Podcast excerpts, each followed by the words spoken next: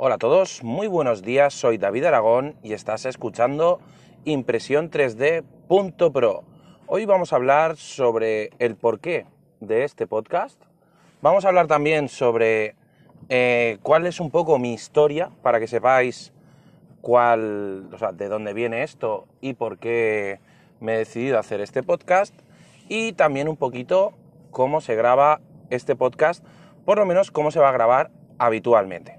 Así que eh, en el siguiente segmento continuamos. Bueno, pues como os he dicho, hoy es un día de presentaciones, de historias y lo primero que os quiero decir es que, bueno, yo soy David Aragón, eh, de David Aragón Podcast, de Cultura NAS y de, bueno, algunos canales de Telegram y algunas historias. Eh, Hoy lo primero que os quiero comentar es que eh, yo llevo ya tres años en el tema de la, de la impresión 3D, tres o cuatro años, no lo sé seguro, y, y tengo varias impresoras en casa, eh, llevo dando servicio de impresión 3D ya un bastante tiempo, más de dos años, y bueno, por mis manos han pasado bastantes impresoras, he tenido muchas experiencias, me he peleado muchísimo con la impresión 3D, y creo que, bueno, a lo mejor no soy la persona más indicada ni el, ni el mejor impresor 3D, pero eh, me apetecía hacer este podcast y ese es uno de los motivos por el cual eh, podéis estar escuchando esto. Sé que solo cuatro personas habéis escuchado el capítulo número uno, pero me parece bien porque no lo estoy publicitando en ningún sitio, simplemente en David Aragón Podcast, lo he comentado y bueno, pues ya irá subiendo esto gracias a la aplicación anchor.fm podemos acceder a crear podcast, podemos crear podcast para de forma sencilla, como por ejemplo estoy haciendo yo ahora mismo en el coche con mi teléfono móvil y podemos realizar todo tipo de acciones. Si queréis grabar un podcast como este, simplemente tenéis que entrar en anchor.com barra start y podréis hacerlo. Así que bueno, esa es un poco mi historia con la impresión 3D. Comencé con una P3 Steel que compré a 3D Campi y ahora pues ya vamos por 5 impresoras.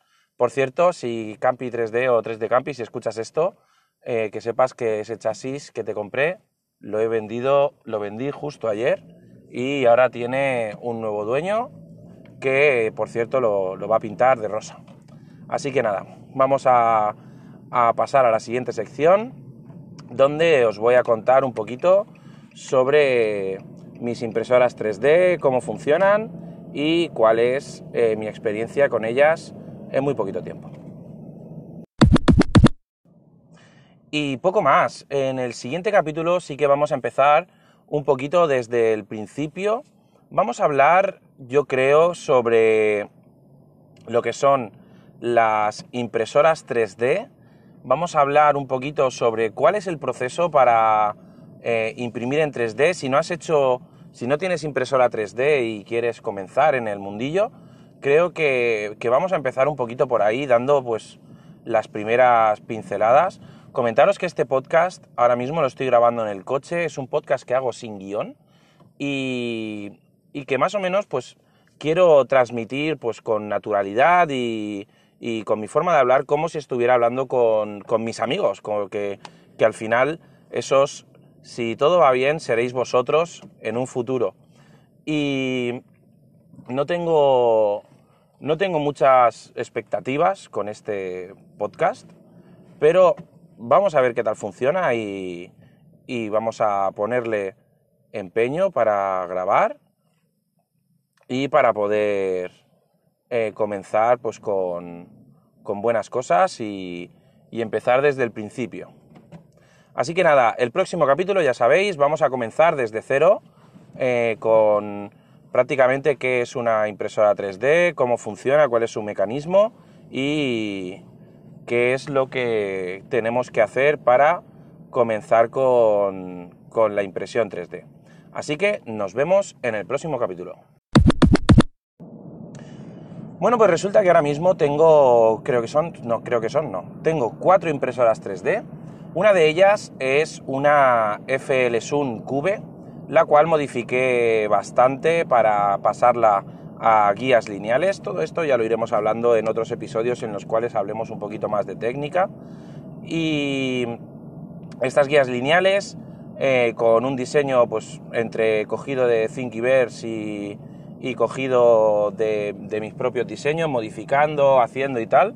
Muchísimas gracias a la comunidad que hay detrás de, de la impresión 3D, que es una maravilla que hace posibles pues todas estas modificaciones y estas cosas. Gente que sabe más, gente que sabe menos, pero que tiene ganas y que, y que tiene ideas. Eh, este FL es un cube, funciona a la perfección. Ayer le estuve, por cierto, dando un poco de cariño. Le puse, ya le hice una caja para el RAMS, y, o sea, para la electrónica con su Arduino, RAMS y la Raspberry Pi y todo perfecto. Y luego eh, lo que estuve, la otra impresora que tengo es una AlphaWise U20, que esa pues está ahora mismo en, en preproducción, por decirlo de alguna forma, está esperando la electrónica, que por cierto creo que ya he recibido un mensaje de correos de que la voy a recibir, porque vino rota. Y tuve la suerte de poder comprarla de segunda mano, precisamente rota, y tiré de, garantía, tiramos de garantía, el chaval no quería cambiar la, placa y tal y cual, y bueno, pues ya la tenemos ahí. Es una impresora que ya electrónica de 32 bits, es a 24 voltios, o sea, me sorprendió bastante. Y, a ver cómo va de a nivel mecánico, estoy deseando probarla. Luego tengo una mítica CR10S de Creality, que esa, sinceramente, lo único que le he tocado es ponerle Marlin y ponerle un ventilador de capa más potente. Ya está, no he tocado nada más. Y calibración, obviamente, y va fina, fina, fina, fina. Ya ahora tengo una Prusa i3 Steel V2, eh, o sea, una impresora que es diseñada 100% por Campi 3D, que eso sí que es una auténtica maravilla. Eh, no te tienes que preocupar de nada, imprime perfectamente ella sola, eh, acepta prácticamente todo lo que quieras hacer con ella y estoy encantadísimo de, poder trabajar con ella.